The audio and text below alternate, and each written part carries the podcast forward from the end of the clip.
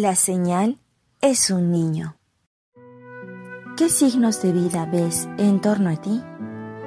¿Qué haces para respetar la vida que te rodea, para cuidarla, promoverla? ¿Eres consciente de que toda vida es signo de la presencia de Dios? Después de estas semanas de preparación, ya estamos a punto de terminar el Adviento, unos días más y es Navidad. Y las lecturas de hoy nos dan las últimas claves que nos permitan identificar al que viene, a nuestro Salvador. Es importante que atendamos a esas claves, no vaya a ser que después de tanta espera nos despistemos y no nos enteremos cuando pase a nuestro lado. De nuevo, como en los tres domingos anteriores, el profeta Isaías nos da la clave nos cuenta una antigua historia de un rey que no confiaba en Dios y que aún así Dios le quiso dar una prueba de su presencia y de su fuerza. El rey gobernaba una ciudad sitiada, sometida al hambre y a la destrucción de la guerra. Pues bien, la señal que Dios le ofreció no era un milagro que rompiese las leyes de la naturaleza. Era una señal sencilla, corriente si se quiere decir, pero llena de esperanza. Cuando el rey pensaba que su reino se terminaba, que todo sería destruido, Dios le prometió que iba a nacer un niño de una virgen. El niño llevaría el nombre de Emmanuel, que traducido significa Dios con nosotros.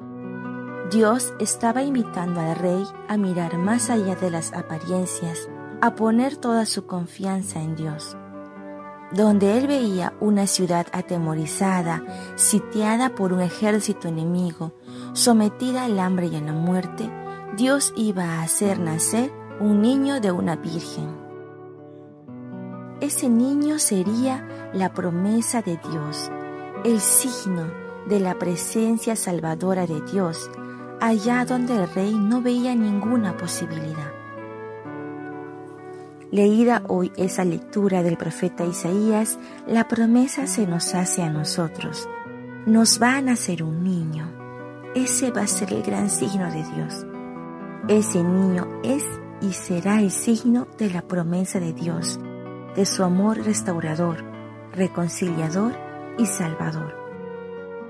Y de ahí al Evangelio, donde se nos cuenta otra historia, esta vez más cercana y familiar los protagonistas son José y María. Son novios.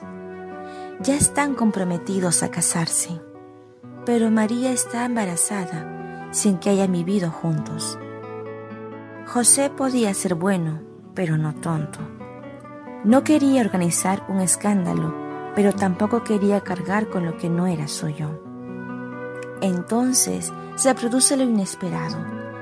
Un ángel se le aparece en sueños y le hace entender que ese niño es el gran signo que el pueblo estaba esperando.